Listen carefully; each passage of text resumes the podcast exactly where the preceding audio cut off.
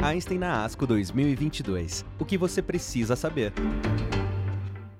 Olá, sejam muito bem-vindos a mais um episódio da nossa cobertura do Einstein da ASCO 2022.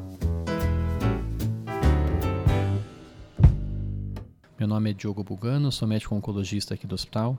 Estou com dois colegas geniais que se dedicam muito a tumores do trato digestivo. Dr. Pedro Zon, Dr. Pedro Moraes, obrigado por estarem aqui junto comigo. Opa, obrigado. A gente ficou com a missão aqui de discutir com vocês os dados novos da ASCO de tumores do trato digestivo não coloretais. E a gente colocou o título aqui do evento Assuntos que vocês vão ouvir falar nos próximos anos, porque na verdade a gente teve vários dados interessantes mas que ainda vão maturar mais, vão ter mais estudos e vão ser sim que a gente vai ficar falando nos próximos anos. Então é legal vocês começarem a acompanhar com a gente aqui, que vocês vão ficar por dentro de tudo que vai se falar dessa área nos próximos anos aqui para frente. Aproveitem. O primeiro estudo que eu separei pegou um pouco todo mundo de surpresa, tá? É o estudo STAMP. O estudo STAMP foi o estudo que comparou capestabina com gencis na adjuvância de colangiocarcinoma. E todo mundo sabe que o padrão ficou recentemente como capestabina adjuvante, depois do BILCAP. Os dados são bem limitados, é ganho de PFS sem ganho de sobrevida global. E sempre ficou aquela dúvida se o GenCis, que é o padrão doença metastática, não seria o padrão na adjuvância. O STAMP foi um estudo randomizado fase 2, pegava todos os tipos de colangio que tinham sido ressecados, seja que são R0 ou R1, e que tinha pelo menos um linfonodo comprometido. Então aquela só doença N positivo. E randomizava um para um a capestabina e o Gencis. O estudo tinha 50 pacientes em cada braço, mais ou menos. Mais ou menos 30% foram ressecções R1, então mostrando como essa doença é difícil de manejar, difícil de operar. Todo mundo é linfonodo positivo, era critério de inclusão do estudo. O desfecho primário era disease-free survival e foi negativo. Até numericamente se pode argumentar que a mediana em dois anos do Gencis foi 38 versus 25 para o capestabina, mas não teve influência estatística. Isso também não levou a ganho de sobrevida global. Então a gente continua tendo a capestabina como padrão na adjuvância de colangiocarcinoma. E como esse assunto muito querido do meu amigo Pedro Moraes, vou pedir para ele comentar. O que, que, você acha disso? Você vinha fazendo capestabina, você vai continuar fazendo? Como que é isso? É, Diogo, é, eu nunca fui muito fã da capestabina adjuvante, sendo bem honesto. Acho que os dados do Biocap, como você bem disse antes, não são tão animadores, né? Da ganho de sobrevida livre de progressão sem ganho de sobrevida global e a gente sempre achou que o Genzar cisplatina poderia ter uma atividade maior nesses pacientes de pior prognóstico, foi visto que isso não foi evidenciado. Então, acho que em vez de Genzar cisplatina, a gente tem que ir para o Xeloda, para capecitabina, o Genzar e oxaliplatina já tinha se demonstrado negativo anteriormente. E um outro dado que eu gosto bastante é o SOG 0809 de Genzar com Xeloda, seguido de rádio com Xeloda. Eram fase 2 sem braço controle. Mas a gente vê que nesses pacientes com margem positiva em especial e com linfonodo positivo que entram bem no SWOG, eu prefiro, se possível, utilizar o SWOG. Agora, lógico, não cabendo, capecitabina neles. É, muito bem lembrado, né? A gente fala um pouco de adjuvância com quimioterapia e fala pouco de radioterapia, porque não tem estudo randomizado versus não radioterapia, né? Mas, na verdade, todos os dados retrospectivos que tem mostram que existe algum papel da radioadjuvante, em especial para o tumor de vesícula ou para o tumor linfonodo positivo, né? Que é bem a população do SWOG, bom que você lembrou. Eu trouxe para vocês um outro estudo fase 2, que é o estudo HERB, e o estudo HERP foi basicamente o estudo de trastuzumab deruxtecan para tumores de vias biliares HER2 positivo. E é um estudo braço único que pegava tumores que tinham falhado o tratamento prévio, né? e aqui é pelo menos uma linha de tratamento prévio, e para entrar no estudo tinha que ser HER2 positivo, qualquer tipo de positividade.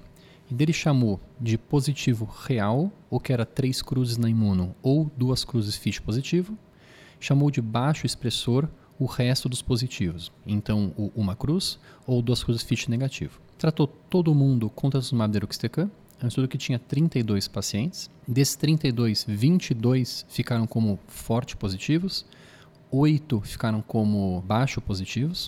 O desfecho primário era a taxa de resposta e nos forte positivos a taxa de resposta foi 36%. Nos baixo expressores foi 12% com uma duração de resposta mais ou menos sete meses, que foi igual nos dois braços. Então, se fosse positivo ou fraco positivo, se você respondesse, ia durar mais ou menos sete meses sua resposta. por mais que o baixo expressor respondia menos em geral. E vou pedir para o Pedro Zon comentar um pouco como está esse mundo de tratamento alvo anti-HER2 para colangiocarcinoma. A minha impressão, uh, Diogo, muito bem lembrada a taxa de resposta desse medicamento, é que o deruxtecan se comporta muito talvez como um quimioterápico e não necessariamente com anticorpo monoclonal. Quando a gente compara nos outros tumores também, essa molécula é bastante ativa. E comparando com dados já que nós tínhamos de colange e vesícula biliar, principalmente, como dos dados do MyPathway, trastuzumab, pertuzumab ou então com lapatinib, eu acho que essa molécula vai ficar como uma opção referência nos estudos futuros para HER2 uh, Directed Therapy em câncer de via biliar. Né? Agora, só tem que atentar para essa diferença em HER2 low, que realmente talvez não seja uma molécula tão interessante nesse sentido como é para mama, e atentar também a, a pneumonite, né? O quadro intersticial pulmonar que assusta um pouco. Tu vai ter que ter uma olhada mais próxima nos estudos com maiores pacientes. Poxa, perfeito. E lembrando vocês que o HER2 é um alvo sim na via biliar, tá? A gente tinha alguns estudos de lapatinib, de trastuzumab, trastuzumab, pertuzumab. Então, uma coisa que a gente já vinha testando, em especial para os tumores de vesícula biliar. Mas a gente deve testar para todo mundo. É, movendo um pouco aqui nosso assunto, o próximo tra trabalho que a gente queria comentar é o CONCO 007, que é um estudo para pâncreas localizado e ressecável.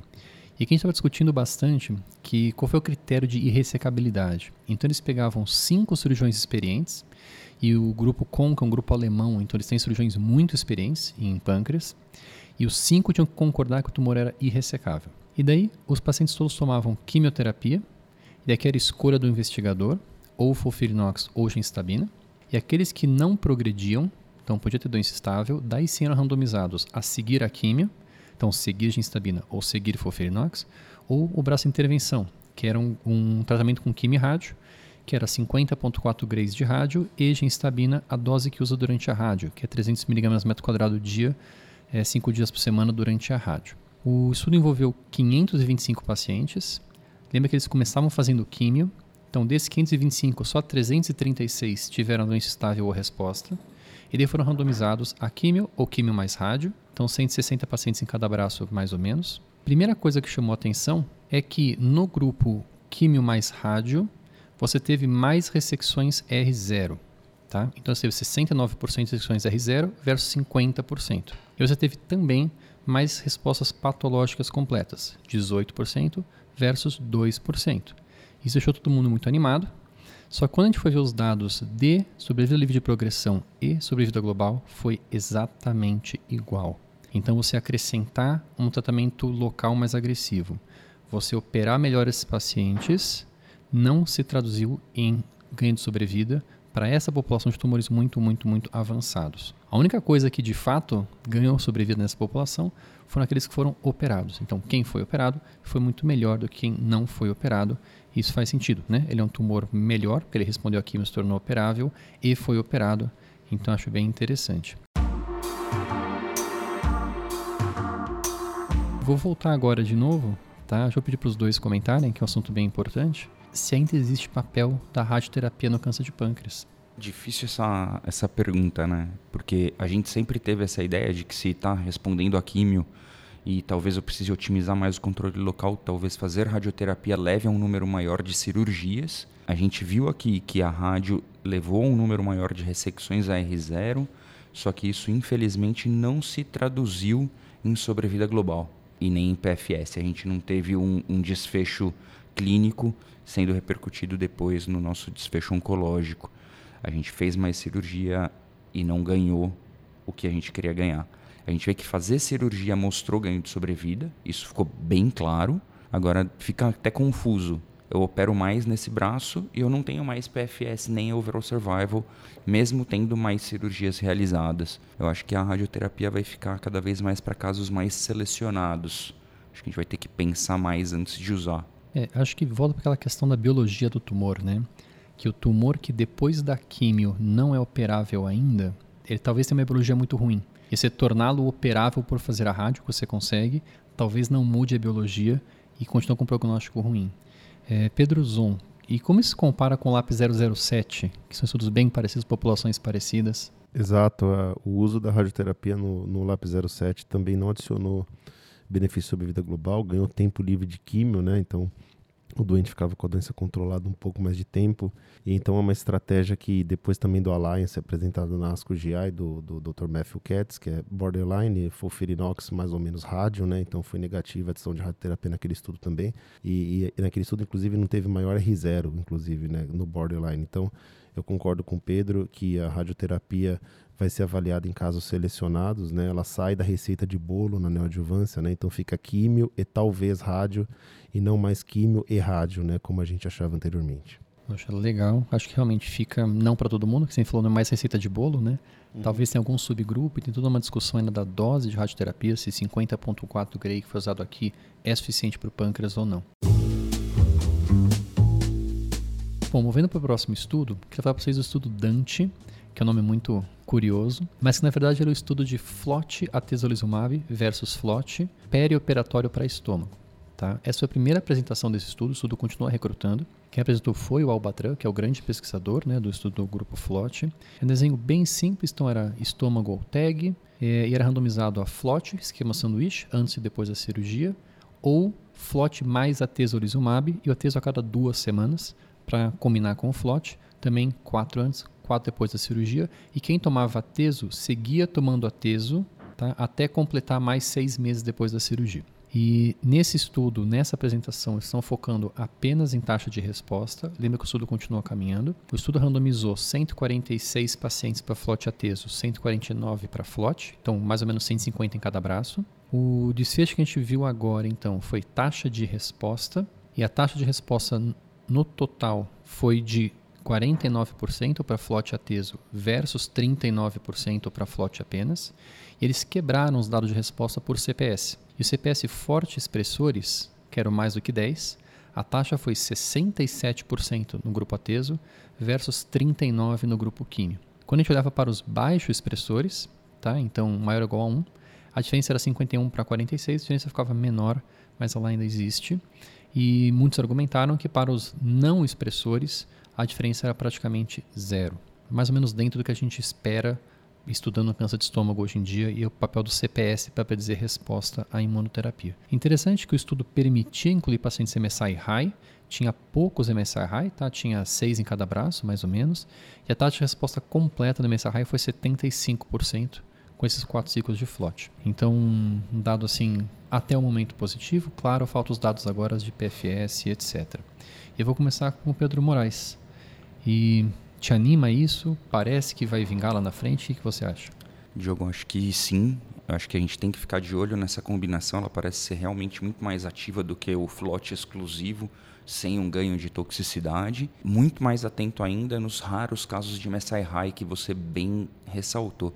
75% de resposta patológica completa é um número que tem que no mínimo nos assustar, né? Bem, bem alto para estômago em especial. Pergunta difícil para o Pedro Zon agora. A gente vai ter em breve a apresentação do estudo Keynote 585, que é o estudo de cisplatina 5FU, mais ou menos pembro, perioperatório para estômago. Então, basicamente o mesmo desenho, só que em vez de forte usaram cis5FU. Eu imagino dados parecidos com esse, pelo menos uma magnitude de benefício parecida. Então, em breve a gente vai estar tendo que discutir o papel do taxano nessa população quando você faz imuno também. Você já tem alguma ideia, um personal belief, alguma coisa disso, já que não tem dado ainda? É, eu acho que muito bem pontuado duas perguntas que levantam, Diogo, eu concordo. A primeira, se o taxano tem espaço num tratamento perioperatório com quimio imuno, lembrar que o próprio 649, o checkmate e o e o keynote de doença metastática aumenta a taxa de resposta com a adição da imuno. A gente já viu isso na doença metastática, nos dois estudos de doença metastática. Então, vai aumentar a taxa de resposta. Se selecionar para o biomarcador, provavelmente mais ainda. Então, qual o papel do taxano no cenário perioperatório? É a primeira pergunta. E a segunda pergunta, será que precisa de químio para MSI high? A minha impressão, não. Tá? Então, se, nesse sentido do taxano, eu fico na dúvida. Agora, para MSI high, talvez só imuno ou apenas imuno, né? Seja suficiente para uma taxa de resposta elevada. E talvez a quimio aí não precise nos MSI high. Tá? Então é isso que a gente vai ter que ver. Incrível. Se não me engano, tem um estudo também do grupo IO, IO estudando exatamente isso, né? Imuno apenas nos MSI high. Vocês imaginam a dificuldade que é recrutar um estudo especificamente MSI high para estômago, mas claro, tem que ser feita essa pergunta.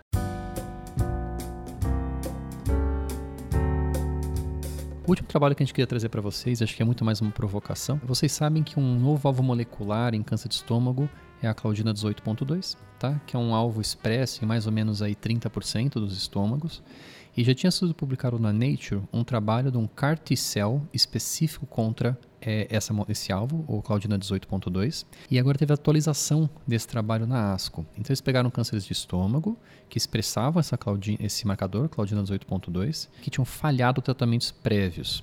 E aqui eram então 14 pacientes tratados, todos tomaram uma infusão única desse carticel, com incríveis 60% de taxa de resposta após ter falhado tudo, com um PFS mediano que ficou da ordem de oito meses, também após falha disso tudo. Claro, a Carticel é uma tecnologia nova que nós, oncologistas clínicos, não estamos tão acostumados ainda.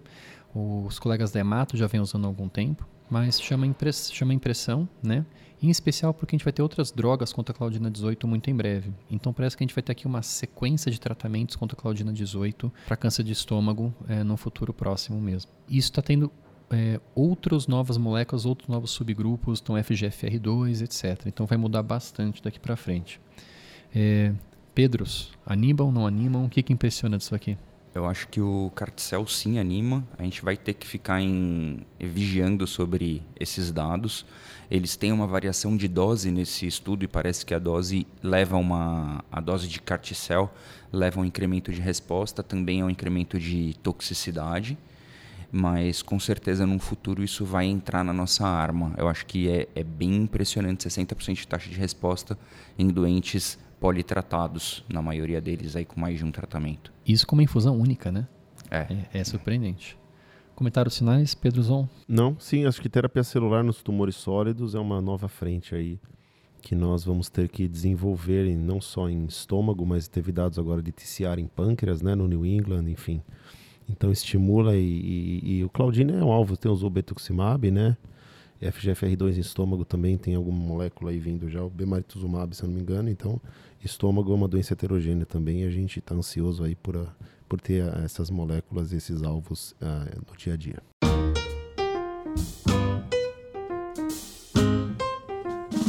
Obrigado, Pedro Zon, Pedro Moraes, por ter participado. Obrigado você por ter ouvido esse episódio. Não perca outros episódios dessa série. Nós temos episódios sobre basicamente tudo que aconteceu na ASCO lembre de acompanhar o podcast do Einstein na ASCO, na ASCO 2022. Obrigado. Einstein na ASCO 2022. O que você precisa saber. Acompanhe também os outros episódios. Até mais!